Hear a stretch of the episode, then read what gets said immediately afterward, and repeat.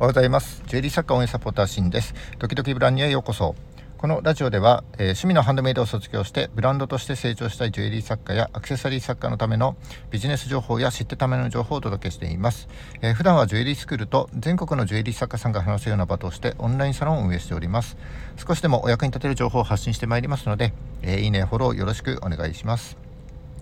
えっ、ー、と、今日2月7日火曜日ですね。えっ、ー、と、僕今日ですね、午前中、えっ、ー、と、ちょっと福祉関係のお客様のところです、あの、仕事しなきゃいけなくて、え宮城県仙台市の郊外にあるファミレスの駐車場から収録をしております。で今日ですね、ちょっと何を話そうかなと思ったんですけども、えっ、と、まあ、ブランドをこう展開していくあたってはですね、えー、販売するお客様を明確にする必要があります。で、ここが明確になってないとですね、まあそもそもどんなあの製品作ったらいいか分かんないですし販売しようと思っても誰が必要としているか分かんないのであまり売れないわけです。で今日はですねその、えー、お客様を明確にする際によく利用されるあのペルソナという、えー、理想のお客様像を設計する方法ですねそれについてお話していきたいと思います、えペルソナってまあ皆さん聞いたことあるっていう方も多いと思うんですけどもまあ、ブランドを展開していくにあたってですね、あの理想のお客様の姿をできるだけ具体的にですね、可視化したものになります。えー、今日ですね、えー、ペルソナを作る際のポイントと、えっ、ー、と、実際の作り方をですね、えご紹介してまいりますので、ぜひ最後までお付き合いいただければと思います。よろしくお願いします。はい、えー、ペルソナです。えー、まあ自分の、えー、ブランドのお客様像理想のお客様像をですねこうできるだけ具体的にこう見えるように可視化したものになります、えー、この具体的にというところがとても重要でして、え年齢とか性別はもちろんなんですけども年収だったり住まいの環境だったりあとは普段利用しているメディアや SNS の媒体だったりあと趣味思考とかですねこうとにかく細かく設定してあげるのがペルソナになります。でこのペルソナを作る際にですね、え大切なことが3つあります。えー、1つ目は具体的に設定する、えー、2つ目は客観的なデータを活用する、えー、3つ目はお客様の感情面を浮き彫りにするの3つです。で1個ずつ解説していきます。えー、ペルソナ設定の大切なポイントを1つ目は、え、具体的に設定することです。え、まあ、先ほどもお伝えしました通り、あのペルソナはですね、えー、具体的に設定していきます。で自分だけじゃなくてですねこれあの誰にでもイメージしやすいような、えー、ペルソナにすることも重要です。でペルソナの設定項目は、まあ、後ほど詳しくお話しするんですけども、えー、年齢性別、えー、年収やあと家族構成とか、えー、住まいの環境とかですねデバイスの利用状況とかですねとにかくこう具体的に、え設定していきます。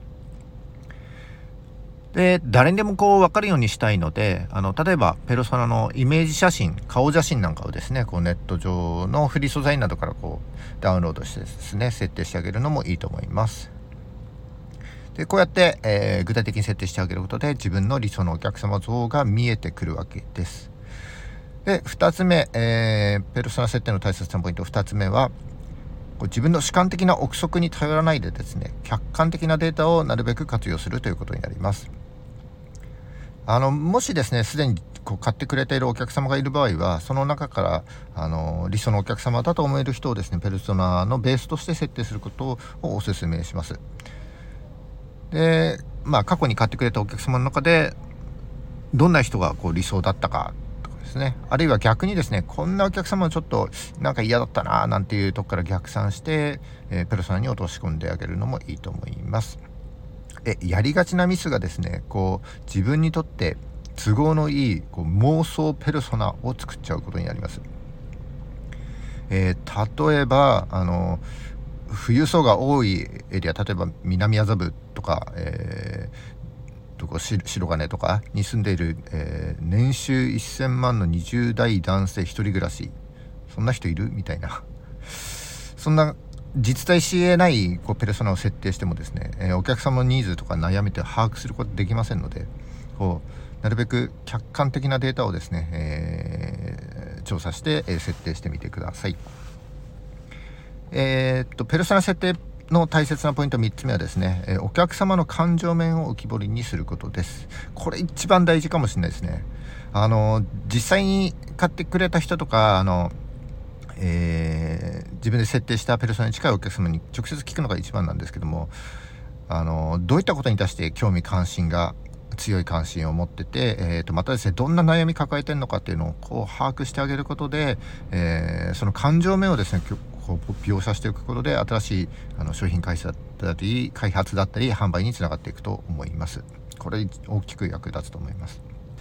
でここからは、えー、ペルソナの作り方ですね少しお話していきたいと思います。え実際にはこうスプレッドシートだったりあのワードなんかに表を作ってですね、えー、まあ、ペルソナシートという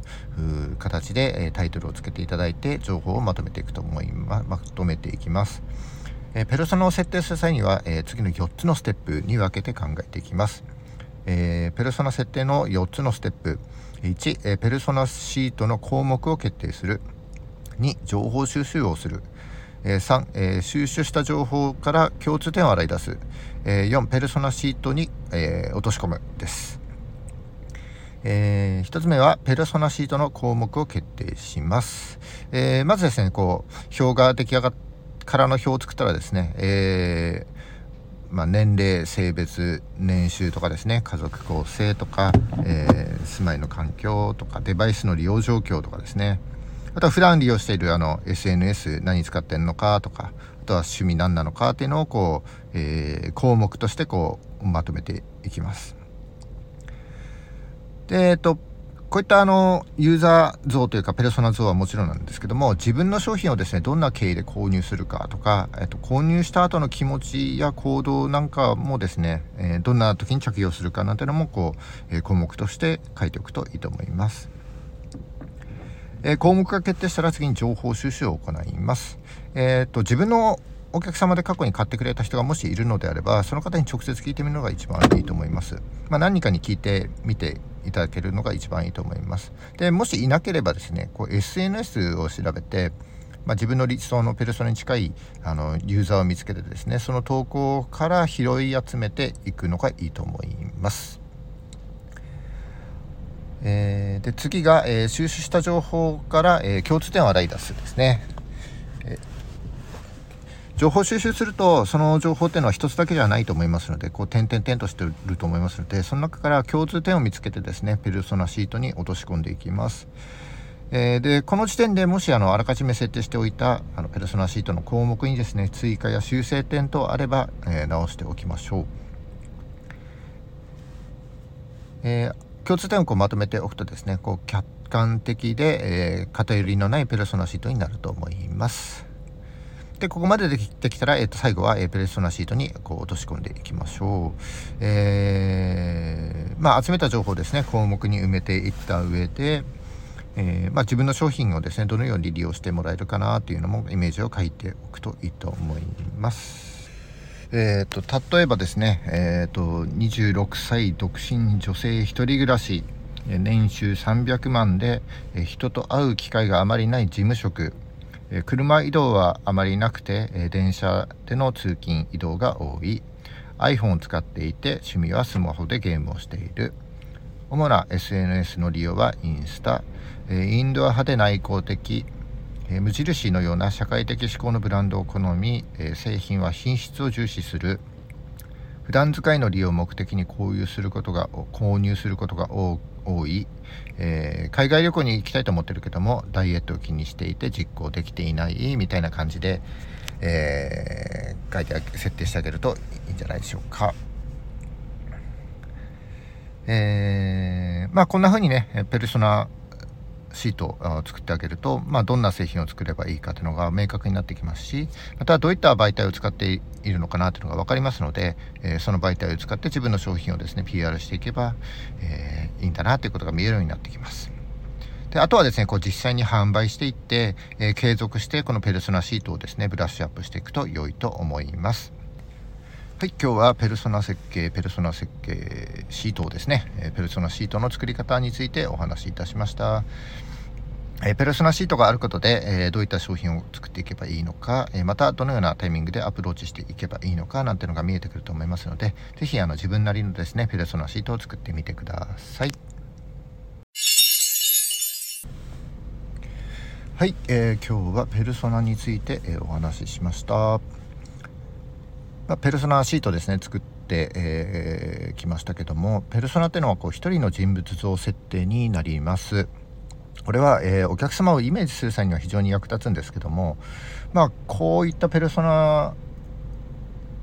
がですね、えー、どのくらいいるのかってわからないですよね。なので、えー、まあ、ペルソナに近いお客様はですねある程度こう層として、あの、数字で、え定量化する必要があります。でこのお客様層のことをですねビジネス上はターゲットっていう言葉あのよく使うんですけどもターゲティングなんて言いますね。まあ、ただですねお客様標的ではありませんのでちょっと僕はあんまり好きではないんですけどもこのターゲット層についてはですねターゲット層の、えー、決め方絞り方についてはまた次回ですねお話ししたいと思います。はい今日は以上になります、えー、本日も最後までお聴きいただきましてありがとうございました。えこの放送が、え少しでも役に立ったと思った方はいいねをお願いします、えまた今後も頑張って配信してまいりますのでよかったらフォローをお願いします。じゃあえー、っと2月7日火曜日ですね。今日も頑張っていきましょう。バイバイ。